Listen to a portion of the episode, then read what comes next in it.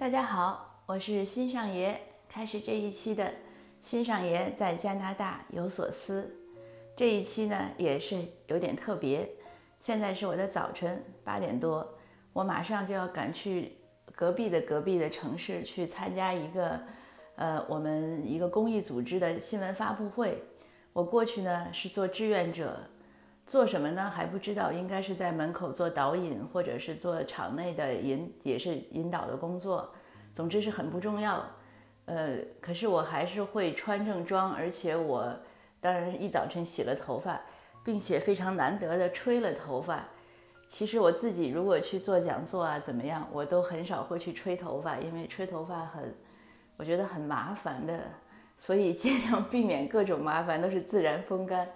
为了这个，我的理发师傅经常的每次剪头发都会，呃。怎么说呢？就就会委婉的引导我说，就是会会会说一下，说哎，你应该多吹一下头发什么。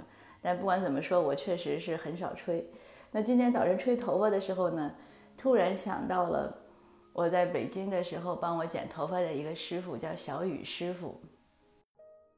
嗯，我呢是从小的时候就是短头发，上大学，呃，因为在大学上的大三的时候。一个主要的原因是发现我们学校门口根本没有找不到合适的理发的师傅，就是每一个师傅剪完了都不好看。有一次还给我剪成了真的是锅盖头，嗯，我我在在班里上课，同学都笑。从那之后我就一一一咬牙把头发留长了，差不多从十八岁开始留头发，一直留到三十五六岁。三十五六岁的时候。去读书，读书因为太累了，可能就掉头发掉得很厉害，没办法，只好剪短了。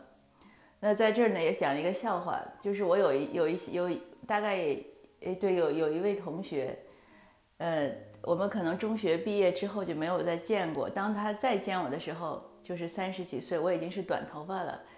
他就说，他说，哎，他说你这么多年一点相貌一点变化都没有。呃，连头发型都没有变，因为我头发还短头发都是很很简单的剪短嘛，也没有做什么烫呀什么。哎，我说我以前是长头发，哎，我梳了十几年长头发，他怎么都不相信，他就一他就说死活不信，直到我给他看照片，他才就是不置可否。这个呢，也当然也是说明他的固执，不过也再次说明，就是我们眼睛看到的和自己想象的。真的不见得是事实。他他不信也有一个理由，就是他知道我怕麻烦。他说：“你怎么可能梳长头发？梳长头发你你这个梳起来也很烦。”我说：“我以前还梳辫子。”呃，他他就更不信了。他觉得因为我从小给他的印象就是就是什么都就是这方面很很很不在意，而且也是比较差的嘛。因为上中学。很多女生也梳辫子呀，注意美呀。她觉得我就是个像假小子一样，每天那样的样子。呃，这个就是一个很好玩的事情。那说回来，我剪头发，我我第一次去应该是那除了学校的那个大学时候的理发馆，我三十几岁剪头发的时候，是真正成年以后就是第一次去理发馆，也搞不清。人家说，呃，要洗要干嘛，我我都不知道。我说那好吧，就你们让干嘛就干嘛。弄完了，因为就在我们小区门口嘛，也也是比较简单的。洗完了，人家说你怎么剪，剪成什么样子的，给我看一个发型图谱。我呢，就是出于确实出于简单的心理，我说怎么样都行，你觉得怎么样简单，我不需要打理就就可以。呃，你别让我每天早上吹啊，或者弄弄什么事儿，他就给我剪了最简单的一个头发。嗯，那剪完之后就每每个月都是去，都是那个师傅剪。去了几个月之后再去有一次呢，那个师傅好像很忙，然后另外一个师傅就可以帮我剪，因为可能他们发廊的规矩是谁哪个师傅最早接的这个顾客，大概就不会换。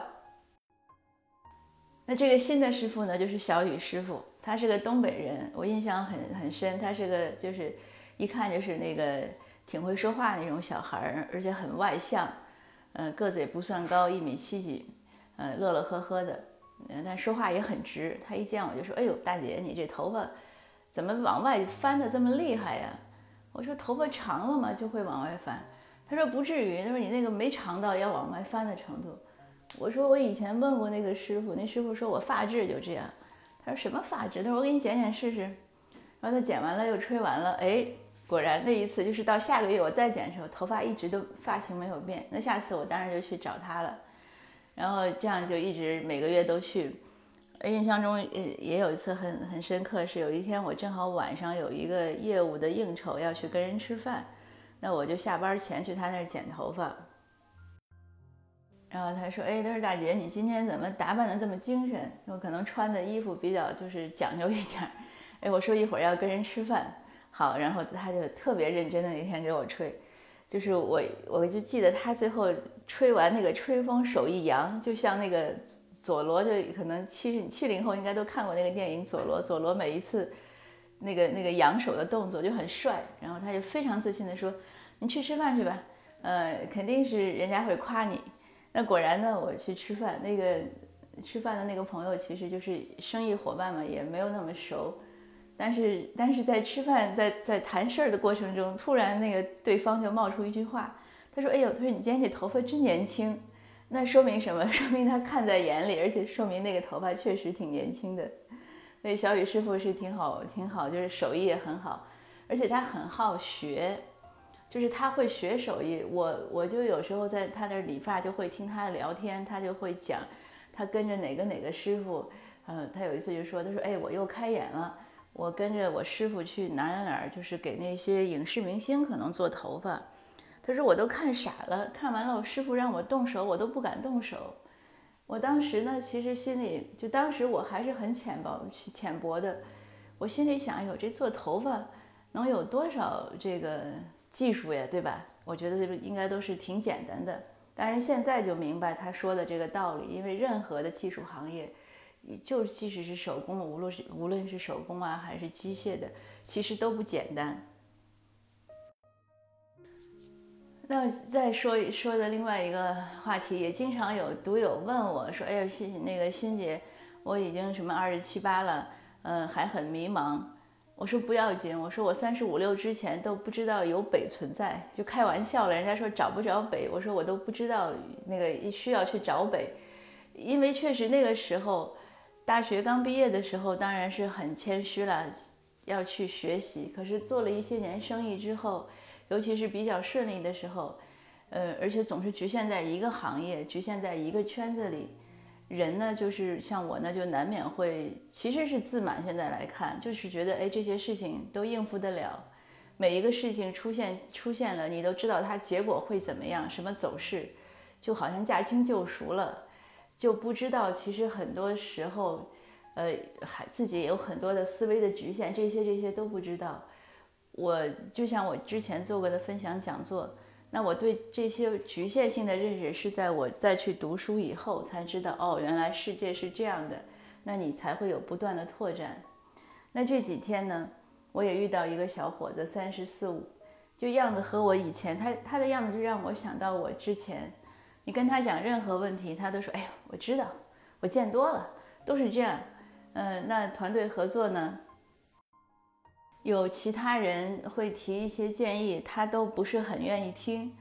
嗯，我觉得可能也是限于就是自己的，不能完全叫自满吧，但是确实可能没有没有想明白这个世界上有很多我们不知道的事情，有很多事情别人的方法也许更好。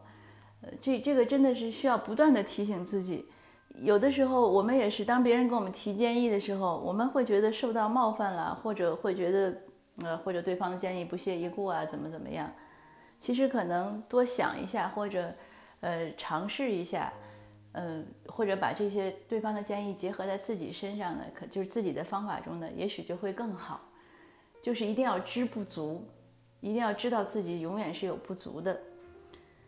呃，说回小雨师傅，就是他的这个手艺让我迷恋到什么程度呢？我我移民移民出国来加拿大之后。呃，头一两年呢，也是经常回国，就每一次回国，我都订好了，提前发，当时还是 QQ 还是什么，我都会和他提前约。我从机场回家路上会先去他那儿剪头发，一定是这样。当然了，一方面也是他手艺好，另外也也是因为我我在我这个城市里找不到，就一直都很难找到合适的理发师。每一次理完发都会有笑话出来，这个笑话都让我写了三篇文章了。所以如果您看我那两本书，我印象中能看，您应该能看到三篇故事都是跟理发这个出丑有关。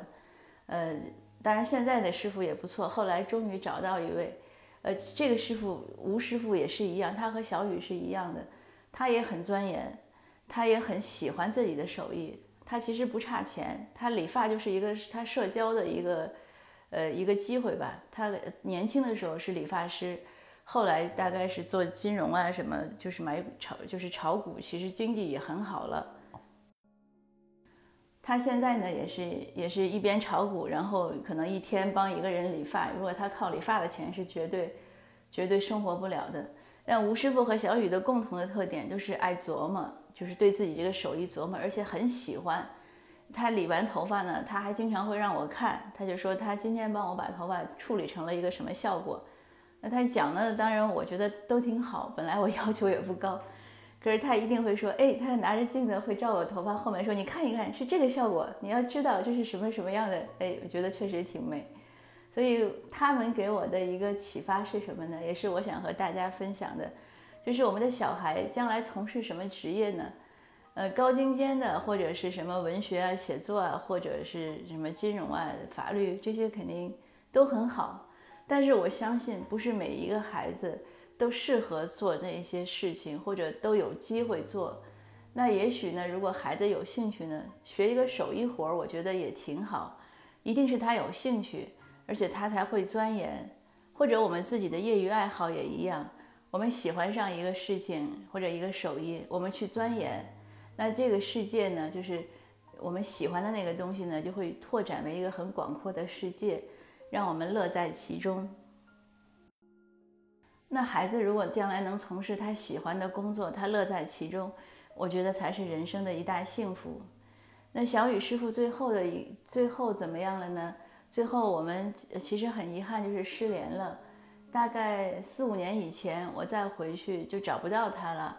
呃，他自己后来出来开了个店，呃，他店里呢就被别的小伙子接了。我就问他们，我说小雨师傅呢？他们先开始不肯讲，可能是怕小雨是说小雨走了影响他们生意。后来我就跟他们讲，我说你告诉我实话，我本来也是从加拿大来，你这个我这个客户不是个常常规客户，真的就像小雨的朋友一样。啊，他们才讲说小雨呢搬到成都了，那我想这也是个不错的选择，他能在天府之国做他喜欢做的事情，那真的是挺美好的。那好吧。今天的分享呢就到这儿，我也赶时间，我该出发了。谢谢大家，下次见。